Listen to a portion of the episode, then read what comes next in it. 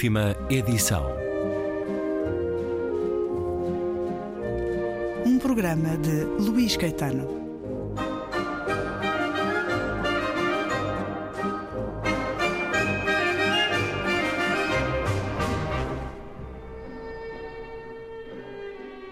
Por que é que eu sou assim tão diferente, em luta contra tudo, em conflito com os professores e um estranho no meio dos outros rapazes? Olha para o exemplo deles, os bons alunos e os que se mantêm numa sólida mediania. Não acham os professores esquisitos, não compõem versos e só pensam em coisas que as pessoas pensam e de que se pode falar em voz alta. Como eles se devem sentir bem comportados e de acordo com tudo e com todos. Deve ser uma coisa boa. Mas e eu? Como irá tudo isto acabar? Esta forma de se ver a si e a sua relação com a vida tinha um papel importante no amor que Tonio sentia por Hans Hansen. Amava-o, antes de mais, por ser belo, mas amava-o também por ser em tudo o seu contrário e oposto. Hans Hansen era um excelente aluno e, além disso, um companheiro vivaz que montava a cavalo, fazia ginástica e nadava como um herói. Enfim, gozava de grande popularidade. Os professores dedicavam-se a ele quase com carinho, tratavam-no pelo nome próprio e incentivavam-no em todos os sentidos. Os camaradas esforçavam-se por lhe cair nas boas graças. E na rua, tanto damas como cavalheiros o cumprimentavam, tocavam-lhe na madeixa de cabelo loiro, cor de palha, que espreitava por debaixo do barrete dinamarquês de marinheiro e diziam: Boa tarde, Hans Hansen, mas que cabelo bonito tens! Continuas a ser o melhor da turma? Lembranças ao pai e à mãe, meu belo rapaz. Era assim Hans Hansen. E Tonio Krüger, desde que o conhecia, sentia desejo assim que o via. Um desejo com um quê de inveja. Instalava-se no seu peito e ardia. Ah, ter uns olhos azuis assim, pensava, e viver em acordo e harmonia com toda a gente como tu. Tens sempre ocupações decentes e respeitadas por todos. Quando acabas os deveres, tens aulas de equitação ou trabalhas com o serrote e mesmo nas férias, na praia, fazes remo, andas de barco à vela e nadas. Enquanto eu fico deitado na areia, preguiçoso e absorto, mirando os jogos de mímica, misteriosos e cambiantes, que passam fugazmente pelo rosto do mar. Mas por isso é que os teus olhos são tão claros. Poder ser como tu. Não tentava ser como Hans Hansen e talvez não levasse muito a sério essa vontade, mas ansiava dolorosamente, tal como era, ser amado por ele e procurava conquistar o seu amor à sua maneira, uma maneira lenta e interiorizada, dedicada, sofredora e melancólica, mas de uma melancolia que pode arder mais fundo e ser mais dilacerante do que toda a paixão súbita que se poderia esperar da sua aparência exótica. E não era totalmente em vão que procurava conquistá-lo, porque Hans, que de resto respeitava uma certa superioridade, uma certa eloquência que permitia a Tónio exprimir coisas difíceis, percebia bem que havia ali um sentimento vivo, excepcionalmente forte e afetuoso por ele. Mostrava-se grato e deixava Tónio muito feliz com a sua amabilidade, mas também provocava a dor do ciúme, da desilusão e dos seus esforços fúteis por estabelecer uma comunhão espiritual com ele. Porque o mais estranho era que Tónio, que invejava Hans por ser como era, tentava incessantemente aproximá-lo, o que conseguia fazer quando muito por um momento, e ainda assim só superficialmente. Acabei de ler uma coisa maravilhosa, uma coisa magnífica, disse Tónio. Iam juntos, a passear e a comer reboçados de fruta de um pacotinho comprados no merceeiro Iversen, na Mullenstrasse, por 10 Pfennig. Tens de ler, Hans. É o Dom Carlos, de Schiller. Empresto-te, se quiseres. Ah, não, respondeu Hans. Não é preciso, Tónio. Não é para mim. Prefiro os meus livros de cavalos, sabes? Tem ilustrações magníficas, só te digo. É um certo de Tónio Krieger, de Thomas Mann, com a edição Relógio d'Água. Tradução de Helena Topa, livro que foi inicialmente editado em 1903, um certo que nos dá esta relação singular, fortíssima, um preço de não alinhar com os outros, de ser estrangeiro, estranho ao lado dos outros. O jovem Tónio vai descobrir isso muito novo, uma dicotomia incontornável. Tem de haver uma escolha, tem de ser assim para a personagem neste romance. Francisco Valde, o editor da Relógio d'Água, bem-vindo uma vez mais à Antena 2. Continua a publicação de Thomas Mann na sua editora. Vamos também falar dos Buddenbrook, eh, outro livro essencial na obra de Thomas Mann. Aqui um livro que nos fala sobre como o banal pode trazer a felicidade dos simples e o conhecimento ser um caminho de pedras. Qual é o seu olhar sobre Tónio Kroger, de Thomas Mann? Tudo aquilo que, que o livro mostra, ou que o autor pretende mostrar, é que para ser um artista, no caso dele um escritor, tem de se abdicar da vida, de certo modo, que, que o artista é um exilado da realidade numa larga medida, não é? Este livro, como muitos outros dele, é, tem forte pendor autobiográfico, não é? Passa-se em Lubeck, que é a cidade, pequena cidade próxima do Báltico, onde Thomas Mann nasceu. Tonio Krieger é, é também tal como, como Thomas Mann é, é filho de um, de um, comerciante que é também cônsul e de uma mãe latina.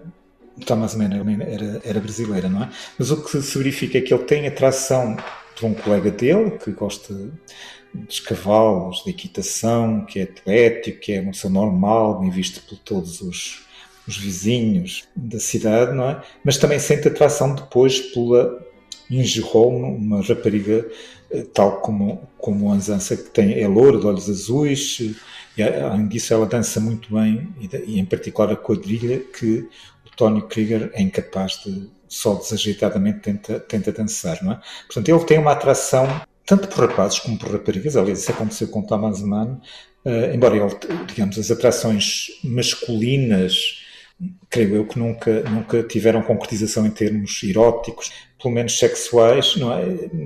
Ao contrário do que se com, com, com, as mulheres. Digamos, era também um sinal dos tempos, ou dos preconceitos do, do seu tempo, que ele foi interiorizando, não é?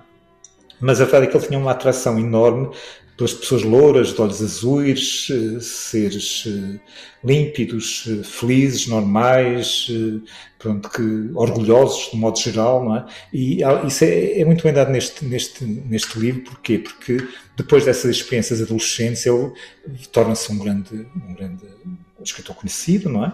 E viajado, e um dia regressa à Alemanha, visita Lubeck, a cidade onde, onde tinha crescido, que, que, que já, já está muito mudada, a casa tinha sido dele agora uma biblioteca pública, não é? Mas depois, quando se dirige, dirige para, para o norte, uh, acaba por ficar no hotel, numa pousada melhor, onde, uh, durante uma, um baile que ia organizado, ele pensa que volta a ver esses amores adolescentes que ele teve. Claro que provavelmente, ou tudo indica que não são eles, de facto, são em princípio, aquelas pessoas que ele associa a essas paixões adolescentes são dois irmãos, digamos, com uma idade que seria inferior àqueles que tanto a, Hans como a, como a teriam, teriam então, não é? Mas a verdade é que revive essa paixão que ele tinha por esses tais seres louros, vitais, normais, não é? Pronto, que são contrário do, do, do, que ele escolheu para viver. Ele, numa, numa, nas conversas que tem com a pintora Elizaveta Ivanovna, uh, fala precisamente disso, de como, a, digamos, a, a, sua vida artística o afastou, digamos, da vida, da vida real que ele amava e desses seres que ele gostaria de ter como companheiros uh, de amizade e de amor. É um dos livros que marca a obra de Thomas Mann. O outro que publicou também recentemente, Os Buddenbrook, foi o principal livro usado para justificar o Nobel da Literatura em 1929, Thomas Mann. Os Buddenbrook, que a Relógio d'Água publica com a tradução de Ana Falcão Bastos, foi começado a escrever aos 22 anos, completado aos 25, creio eu, publicado o livro em 1901. Dá-nos quatro gerações de uma família de comerciantes no norte da Alemanha, a partir da década de 1830 e ao longo de 42 anos. São 700 páginas de uma escrita de fino recorte, um olhar apurado na descrição de uma sociedade e de uma era, dos triunfos e das derrotas, da intimidade e da postura pública, do amor e da morte, tendo por pano de fundo essa sociedade de Lubeck, que, como já referiu, ele bem conhecia, tendo por pano de fundo também a história europeia, a família de Thomas Mann a inspirar vários personagens, incluindo ele próprio, E já o referiu, ele que era filho de uma brasileira e era neto de uma portuguesa, Maria da Silva, com esta ligação ao nosso país, Thomas Mann, os Buddenbrook, que são um livro de verdadeira crónica de um tempo. Ver aqui um certo sobre esta vida pesada do herdeiro Thomas Buddenbrook. Muitas vezes, nos momentos mais sombrios, Thomas Buddenbrook perguntava-se o que ainda era de facto, o que ainda lhe dava o direito de se considerar numa posição um pouco mais elevada do que qualquer dos seus concidadãos, pequeno-burgueses simples, honestos e limitados. O ímpeto pleno de fantasia e o idealismo vigoroso da sua juventude tinham ficado para trás. Trabalhar a brincar e brincar a trabalhar, tentar alcançar objetivos com uma ambição meio séria, meio divertida, reconhecendo-lhes apenas um valor simbólico. Tais compromissos céticos e joviais e tais meias medidas engenhosas exigem muita vivacidade, humor e otimismo. No entanto, Thomas Buddenbrook sentia um cansaço e um abatimento indizíveis. Alcançar o que lhe fora dado alcançar – Estava bem ciente de que há muito ultrapassara o ponto culminante da sua vida, se de resto, como acrescentava para consigo, se podia falar de um ponto culminante numa vida tão medíocre e banal como a sua. No que dizia respeito ao puro domínio dos negócios, sabia-se que, de um modo geral, a sua fortuna se reduzira muito e que a firma se encontrava em retrocesso. Apesar disso, com a herança da mãe, a sua parte da venda da casa da Mengstrasse e os bens que possuía, ainda dispunha de mais de 600 mil marcos. Porém, o capital há muito que não era aplicado e as transações de pouca monta de que o senador se queixara no tempo da colheita de Popenrada não haviam melhorado desde o golpe que sofrera na altura, tendo até piorado. E agora, numa época em que tudo era sacudido por uma vaga de atividade vitoriosa, desde a entrada da cidade na União Aduaneira até as pequenas mercearias conseguiam, em poucos anos, tornar-se armazéns importantes a firma Johann Buddenbrook estava paralisada, sem tirar qualquer vantagem do progresso dos tempos. Quando lhe perguntavam como iam os negócios, Thomas respondia com um gesto de protesto fatigado: Ah, não tenho grandes motivos para me alegrar. Um concorrente mais empreendedor, amigo chegado dos Hagenstrom, declarou que o papel de Thomas Buddenbrook na bolsa era apenas decorativo. E essa graça, que aludia à aparência cuidada do senador, suscitou admiração e gargalhadas nos cidadãos, como se tratasse de uma proeza inaudita de hábil dialética. A escrita de Thomas Mann, o retrato de uma época que, na realidade, quase que faz pensar também em muitas grandes empresas que no nosso tempo conhecem a decadência depois de períodos áureos e uh, insensados. Os Buddenbrook de Thomas Mann, com a tradução de Ana Falcão Bastos, o seu olhar sobre esta obra, Francisco Val? Para mim, é talvez o melhor primeiro romance de toda a história da literatura. Embora possa haver um outro caso, até em Portugal, é? Eh, de que um escritor começou de facto com uma obra que não, não conseguiu ultrapassar eh, posteriormente, mesmo que tenha sido longa a sua carreira literária. Não é? O João tem como subtítulo A Decadência de uma Família, que decorre mais ou menos de 1835 a 1877, começa a se fazer notar pelo rigor das descrições, uma atenção ao pormenor eh, que podemos estranhar um pouco, não é? Porque é que se descrevem as casas, as tapeçarias, as roupas, as cortinas, não é? As refeições, não é? Com, com tal pormenor. A verdade é que isso demonstra as capacidades literárias de Thomas Mann, estando a descrever uma família de comerciantes em que todos esses aspectos eram vitais para a sua afirmação social, ele obviamente tinha de descer ao pormenor nessas, nessas descrições. Desde o início ele tomou consciência da obra que uh, queria fazer e, e, é uma obra toda ela muito, muito realista. O que este, o que este romance mostra é como uh, sucessivas famílias é? de, de, comerciantes abastados uh, combinam um espírito prático digamos, as contas e os números com os sentimentos, ou como se articula o pragmatismo dos negócios com a vida amorosa, afetiva e social. É, é isso que ele mostra de uma maneira que eu acho que é, que é única. Há, por exemplo, uma cena que, que, é notável, há uma personagem que é Tony, que é uma rapariga, na altura tem 18 anos, bonita, loura, uh, bastante caprichosa, não é?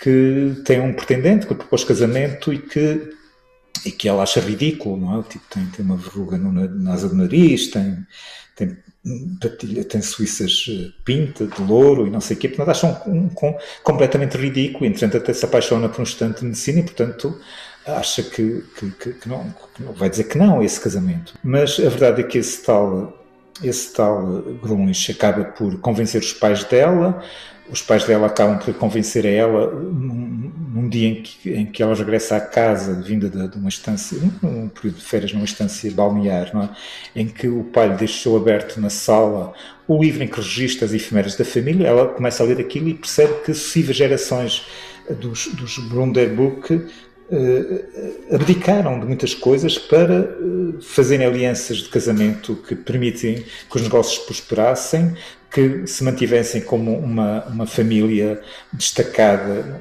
no seio dos negócios. E é isso que leva a dizer que sim. É? Aliás, depois é, verifica-se também essa articulação, esse tal pretendente dela, o Sr. Grunli, um tal Grunlis, que tinha ameaçado matar-se, suicidar-se se ela não, não consentisse em casar-se com ele, acaba por discutir friamente com o pai, com, com o pai dela, com o sogro, portanto, o dote seriam 700 mil, 800 mil marcos de dote, discute aquilo, pronto, como se fosse um, o casamento fosse fosse também para ele um mero negócio, mas se mostra como, digamos, essa articulação difícil que havia entre o sentido prático desses comerciantes e, digamos, os aspectos eh, vitais, eh, afetivos da sua vida, não é? E devemos dizer que a decadência se acentua, bom, deste caso da Tony, da Antoine, é já com a hesitação que tem, é já uma demonstração de que algumas fendas estavam a abrir nesse edifício bem construído, porque o início do livro mostra-nos precisamente uh, os Vanderbilt no apogeu, quando eles passam por uma casa que é a mais importante casa de, de, da cidade, não é? Portanto, mostra que está no seu apogeu, depois como é que se dá essa lenta decadência, não é? E a decadência acentua-se quando o patriarca, esse Thomas uh, Bunderbrook começa a ler Schopenhauer e Nietzsche e o filho dele, que, é, que é, tem a ver muito com Thomas Mann, portanto começa, digamos, a ter interesses artísticos. Portanto, essa, essa família de comerciantes, de sentido prático e duro, que subordinam tudo às necessidades dos negócios, às contas e aos números, acabam por começar a entrar em decadência quando uh, surgem no seio deles pessoas que criam outros interesses, interesses artísticos, interesses sociais de outro género, e é isso que acaba por levar à extinção de, à decadência da dinastia, não é? Nas principais obras da literatura do século XX. Thomas Mann está lá em várias, para além deste extraordinário Os Buddenbrook, tão cedo, aos 25 anos, uma primeira obra que rasga, que lhe dá uma popularidade, que lhe granjeia a fama e que lhe desde logo conquista muitos leitores. Tony Krugert, que também conversamos, mas tantos mais, o Dr. Fausto, a Montanha Mágica, Morte em Veneza. Thomas Mann, que nasceu a 6 de junho de 1875, morreu a 12 de agosto de 1955, Nobel da Literatura em 1929. Obras que estão na edição Relógio d'Água, razão para a conversa com o editor Francisco Val. Muito obrigado por mais esta conversa na Antena 2.